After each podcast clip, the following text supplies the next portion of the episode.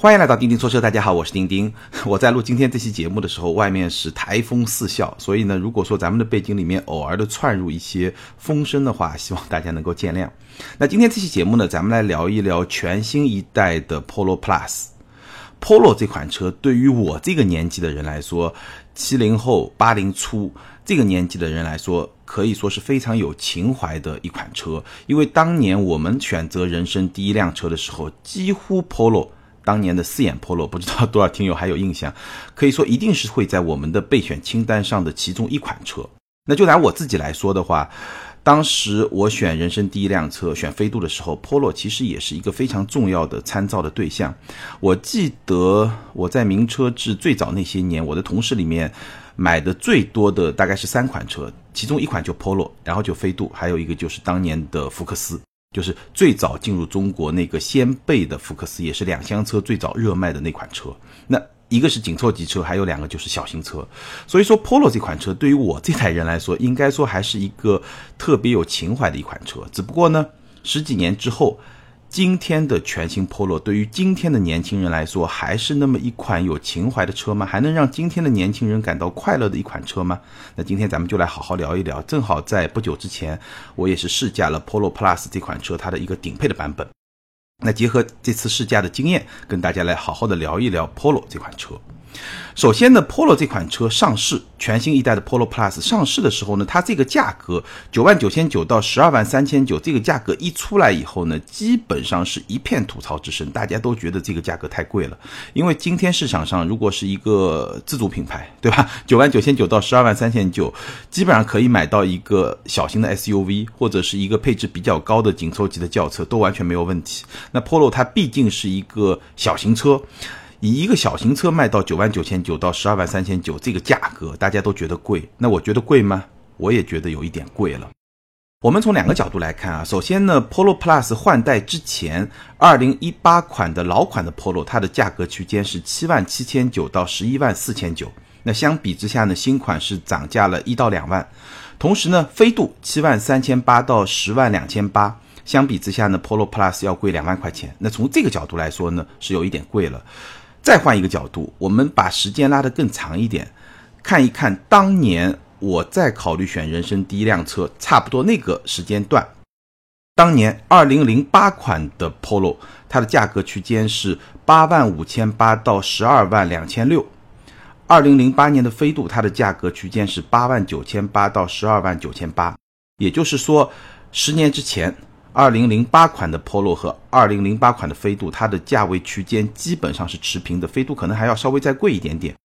而今天，Polo 要比飞度贵了两万块钱。那其实飞度的价格，我们发现十年差不多整体下调了一万多到两万多这么一个价格区间。那如果按百分比来算呢，就是百分之十到百分之十五这么一个价格区间。而这个是符合我在之前的节目里面也聊过。这么多年，整体中国车市的价格是在往下走的，价格中枢是在往下走的。但是我们发现，Polo 二零零八款是八万五千八到十二万两千六，而最新款是九万九千九到十二万三千九。在我印象中，Polo 可能是这十年以来唯一一款它的价格区间没有往下走的这么一款车，未必是唯一吧，但一定是少数几款车之一。所以从这个角度来说呢，Polo Plus 的这个定价确实也是有那么一点点贵的。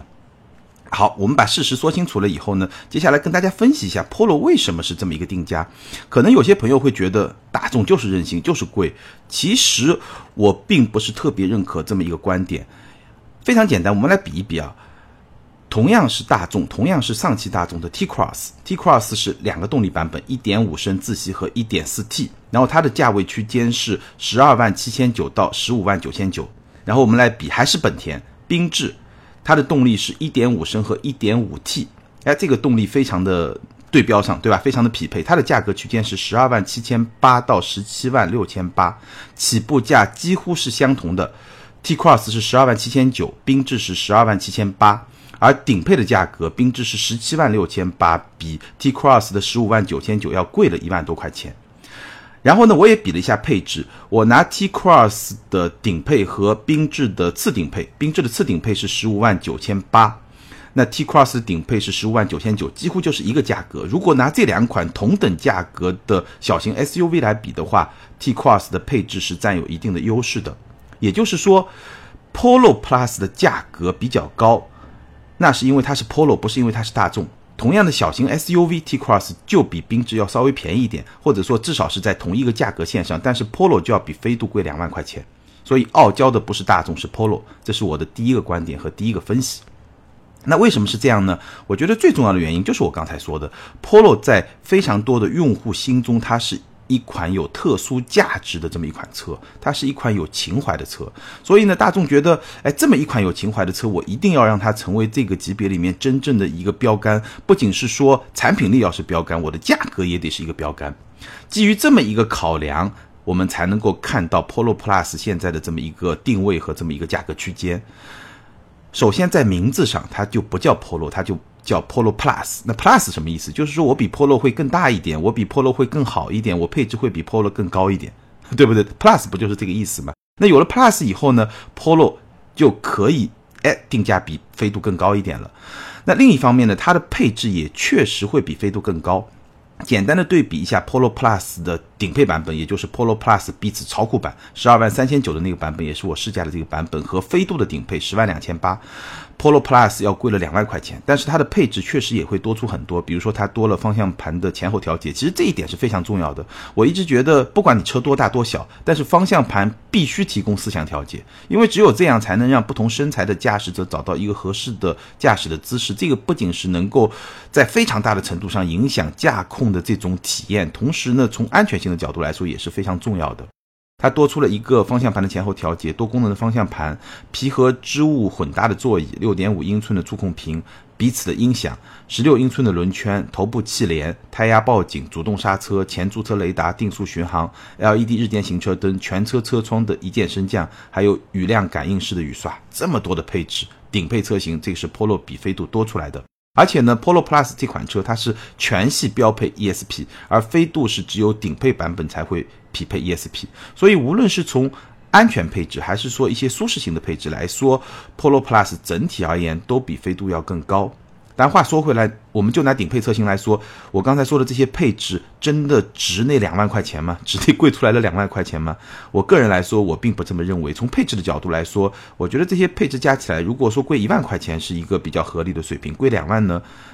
那说明有一万是配置，还有一万还是 Polo 这个情怀。这个就是大众对 Polo 这个品牌这款车，它是有一些特别的理解和特别的定位，特别的这么一种。情怀在里面的。那在我看来呢，如果说大众真的想让 Polo Plus 成为一个同级的真正的标杆，在配置上去碾压飞度的话，那它还应该有更多、更加有竞争力、更加有说服力的一些配置。比如说，你能不能给我配上 T Cross 高配版本上的那些全液晶的仪表盘？能不能给我一个八英寸的更大的中控屏？ACC 是不是要配？对吧？你的中控台材料能不能变成一些软性的材料，而不是像现在那样全部都是硬塑料？能不能给我一个软质的方向盘，或者说后轮给我一个盘刹，给我一个 LED 的车灯？如果真的能把这些配置都配上去，那我觉得我是能够认 Polo Plus 比飞度会高出那么一小节的这么一个定位的。但是问题来了，其实如果说 Polo Plus 真把这些配置都堆上去，它会造成的一个后果是什么呢？大家想过没有？造成的后果就是说，后期在市场终端，Polo Plus 能够打折的这个优惠的空间就会大幅的收缩。但这真的是你想要的吗？所以呢，我觉得 Polo Plus 这款车它的定位和它的定价，其实多多少少是反映了大众的一个纠结之处。一方面呢，他想要坚持 Polo 的地位；另一方面，他其实已经为终端的优惠留下了相当的余地。所以这个是有一点点矛盾的这么一个态度，但是最后呢，呈现在大家面前的就是这么一个定价。好，关于 Polo Plus 的价格和它背后的逻辑，我的理解，咱们就聊到这儿。接下来呢，还是来聊一聊这款车我试驾下来的感受到底怎么样。外观呢，大家应该已经看得非常的多了，所以不用多说。重点强调两个点：第一呢，整体来说，Polo Plus 这款车，它相比于上一代的产品，它是更长了、更宽了，也更低了，所以。整个的视觉感觉会让你觉得更大一点，然后呢更低趴一点。整车的长度已经超过了四米，达到了四零五三毫米，比上一代车型是加长了八厘米。轴距呢是二五六四，比上一代车型是加长了九厘米。所以呢，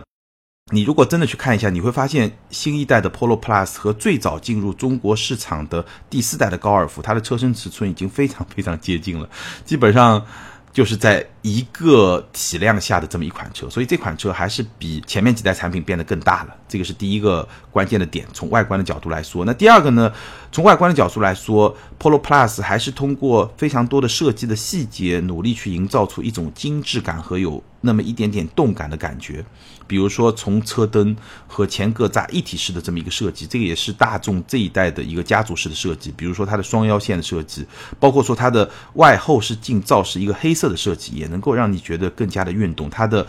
尾翼一个小的黑色的尾翼，也是哎从造型上给你营造出一些动感的感觉。只不过呢，其实配置也不是特别的高。比如说它的车灯，顶配车型车灯还是一个卤素的车灯，所以呢，大概就是这么一种状态吧。然后内饰呢，还是非常典型的大众家族式的设计，一个非常功能主义的设计的取向。其实，Polo Plus 它整个内饰的布局跟我们之前。我拍过一个视频，T Cross Polo 我也拍了，这两款车它整个内饰的布局是非常接近的，就是非常大众家族式的这么一个设计。然后从选材用料上来说呢，毕竟是一个合资品牌的小型车，所以它的中控台啊，包括你身体能够接触到的大部分都是用硬塑料作为材质的。那这个也很正常，在合资品牌的小型车都是一个硬塑料，但整体的质感是比较一般的。好在呢，它有车身同色的饰板，这种饰板在探戈上，在 T Cross 上我们也看过，就是跟外观的车漆同色的这种饰板，大面积的来装饰，包括说有一些金属的饰条，所以在这些方面呢，多多少少还给 Polo Plus 营造出那么一点点的精致感。整个仪表盘是非常的简单和朴素，但是中高配车型的中控屏是采用了六点五英寸的触控屏，支持 CarPlay 和 CarLife，而且整个的使用体验还是比较 OK 的。储物空间呢？挡把前的储物格非常的大，两个正常的杯架，中央扶手箱是比较小的，毕竟是一个小型车嘛。但是车门的储物格是比较大的，所以呢，整个车内的实用空间还是不错的。顶配车型使用的是皮和织物混搭的一个座椅，整个座椅的舒适度是相当出色的，而且它这个座椅的靠背还是有一定的弧度，对整个身体的支撑是不错的。只不过呢。虽然这个座椅也有一定的包裹性，但是包裹性并不是 Polo Plus 的座椅要追求的非常重要的方面。毕竟这辆车它整体的定位也不是特别的运动，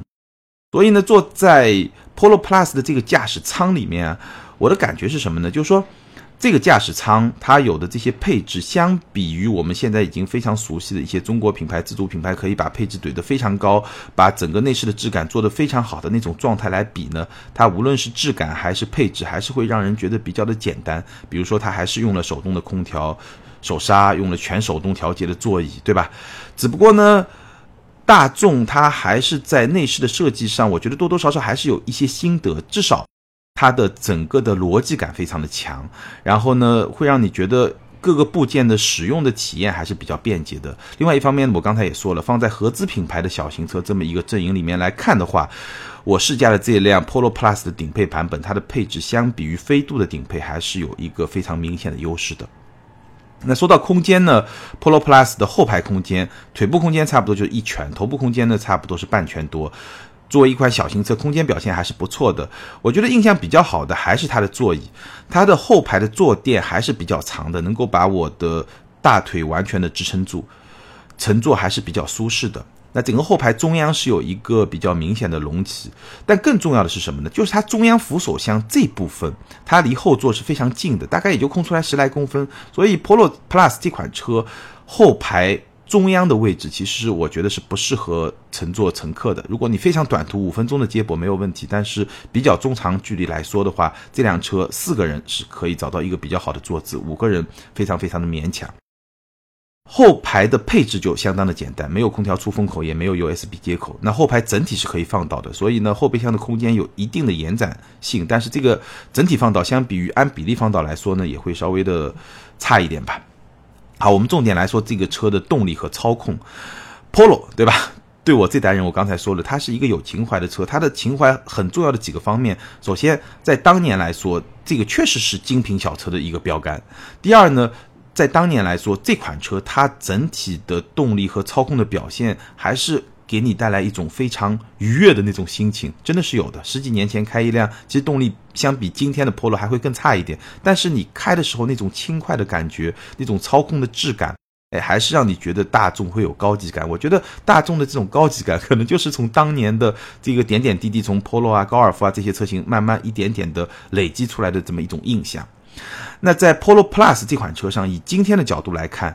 它的动力单元是1.5的自吸，加上一款 6AT 的变速箱，113马力，145牛米，百公里加速，官方的成绩，这个自动挡是13秒，手动挡的话是12秒。但无论是13 秒还是12秒，应该说都是一个比较佛系的这么一个性能的表现，因为我们知道飞度差不多就是一个9秒的车，所以这个差距还是比较明显的。那从绝对动力储备的角度来说呢？我觉得 Polo Plus 这辆车，如果说你搭载两名乘客，然后在现在这种夏天把空调打开，它整个动力表现还是完全够用的。但是如果是一个满载的状态，四位乘客，空调打开，这个动力的储备就比较的勉强了，大概只能用勉强够用这四个字来形容。那它输出的特性呢，其实也是比较大众典型的一个输出的特性，它的起步是偏沉稳的，并不会像某些。日系车啊，韩系车啊，可能用了一个小排量的自吸发动机，动力比较弱的前提下，会把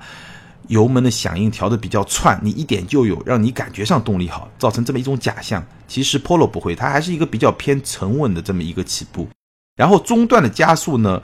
我觉得还是比较稳健的，只要你给一个比较深的油门，它还能够保持一个比较。沉稳、比较稳健的加速，并不会让你感觉特别的肉，所以你要在高架上完成一个超车的动作是完全没有问题的。只不过呢，如果速度再往上走到八十九十、一百公里每小时以上，你要再加速的话，那你就会明显的感觉到它的后劲还是有一些欠缺的。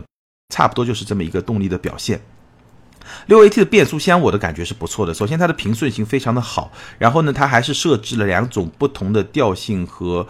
换挡的风格，在 D 档，也就是标准模式下呢，整个降档的响应是比较一般的，但是平顺性还是相当不错的。那如果你选择 S 档，也就是运动档，或者你用 M 档，直接就手动来换挡的话，其实它的降档响应还是会比较高的。而且在 S 档下，它整个的转速的维持会比较高，基本上转速是在两千两百转每分以上，那经常会到三千转左右这么一个转速区间，以便能够最大限度的确保动力的输出。整体而言呢，Polo 的动力表现是比较佛系的。当然，你正常开呢，基本也是够用的，大概是这么一个状态。操控，Polo 的转向是一个非常典型的大众的风格，整体转向的手感是比较的轻盈的。然后在中央的位置呢，有一个比较合理的虚位，但是整个转向的响应还是比较精准的。整个的底盘的调教是一个非常明显的偏舒适的风格，遇到一些小的颠簸啊，一些小的路面的接缝啊，整个的滤震效果是相当不错的。而且呢，大众系一贯的特点，它能够给你保留那么一定的路感。如果是遇到一些比较大的起伏路面呢，这辆车开过去的时候呢，也是会有一些起伏感，会让你觉得有那么一点点像开一条小船的那么一种感觉。只不过呢，它的底盘还是有支撑性，还是有一些韧性的。悬架呢，大部分情况下一次回弹，基本上也就可以把这个比较大的起伏波呢能够过滤掉。所以呢，还是比较坚定、比较轻快的这么一款小车。那如果说遇到一些大的坑洼，或者说遇到减速带的时候呢，整个扭力梁的后悬呢，经过的时候还是会有一些跳动的感觉。那虽然说整个底盘的调教整体会更加的偏舒适，但是如果你进行一些紧急变线，或者说比较高速过弯的时候呢，车身的侧倾还是会比较的明显。但是呢。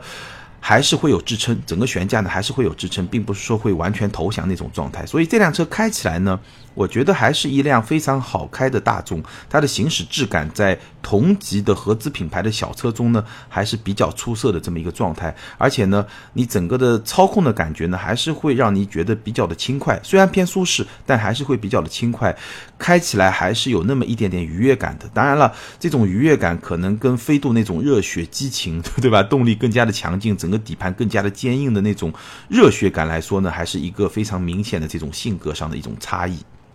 说到 NVH 呢，Polo 在中低速下的表现，NVH 的表现还是不错的。整个的车厢呢，还是保持了一个不错的静谧性。但是当车速比较高的时候呢，无论是发动机的噪音还是胎噪，都会比较的明显。跑高速的时候呢，噪音还是会比较的明显。不过，相比飞度，至少相比当年我那辆飞度，其实现在的飞度应该也差不太多。相比飞度来说呢，它的 NVH 表现还是明显会更好一点，包括跑高速的时候。我记得我当年那辆飞度高速 几乎是没有办法超速的。这个超速不是说它动力不够，虽然说它到一百二十公里每小时这个车速以后再要加速，确实动力也有点勉强。但是更重要的是，不会让我超速的一个很重要的原因就是。飞度确实高速的噪音太大了，你超过一百二十公里，尤其是超过一百三十公里，那那个噪音简直是无法忍受的那种噪音的水平。那如果这么来比的话，其实 Polo 的整个的 NVH 它的高速噪音也会稍微更好一点点，大概是这么一个状况。那最后我们来说，Polo Plus 还能给今天的年轻人带来快乐吗？这款车它还值得买吗？那我的观点基于我上面的分析，大概是这么几条吧。第一呢，作为一款合资品牌的小型车，我觉得 Polo Plus 整体的产品力还是 OK 的。第二呢，从风格上来说呢，Polo 和飞度它最重要的竞争对手其实拉开了非常明显的一种距离。Polo 就是那种稍微有一点点精致，然后呢，整个的调教会更加的舒服，开起来呢会非常的轻松，然后呢也是很好开的这么一辆大众，各方面更加的平衡，你开起来会更加的舒服。这么一款车，而飞度呢是一款底盘会更硬一点，经过减速带的时候会有很明显的跳动，然后呢，操控的感觉也会更好，动力呢也会更加的强劲。这么一款车更加有热血的这么一款车，这两款车在调性上的差别，其实我觉得比十几年前我选择人生第一辆车的时候这种差异更加的明显。飞度好像变化并不是特别的大，但 Polo 呢，感觉上每一代都在变得更加的舒适，更加的家用，往这个方向在。发展大概是这么一个调性。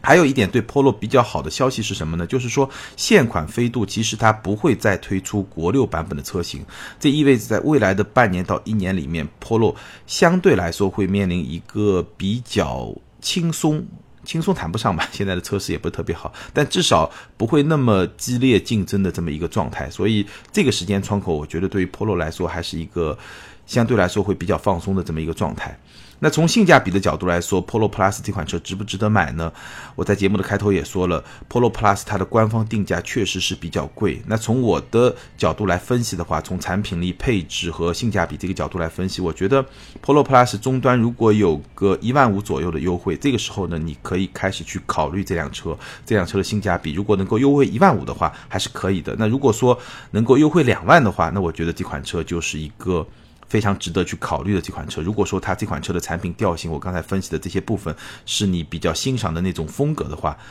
优惠两万，Polo Plus 是一款值得去考虑的这么一款车。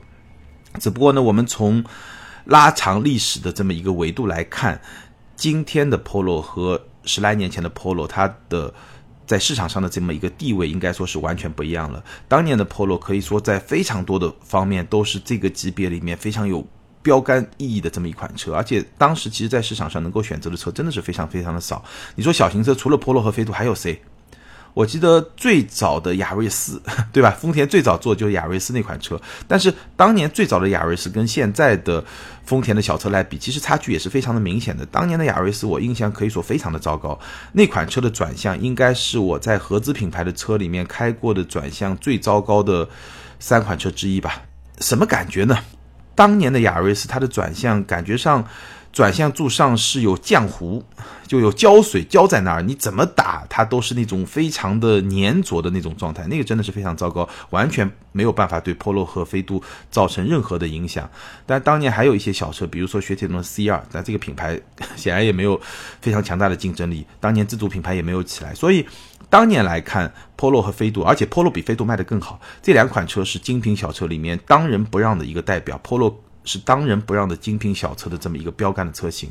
那在今天呢，如果我们放到这个小的市场来看，这两款车仍然是最有竞争力的两款产品。只不过呢，今天在十万块钱的这个价格区间，你能够选到的车确实越来越多了。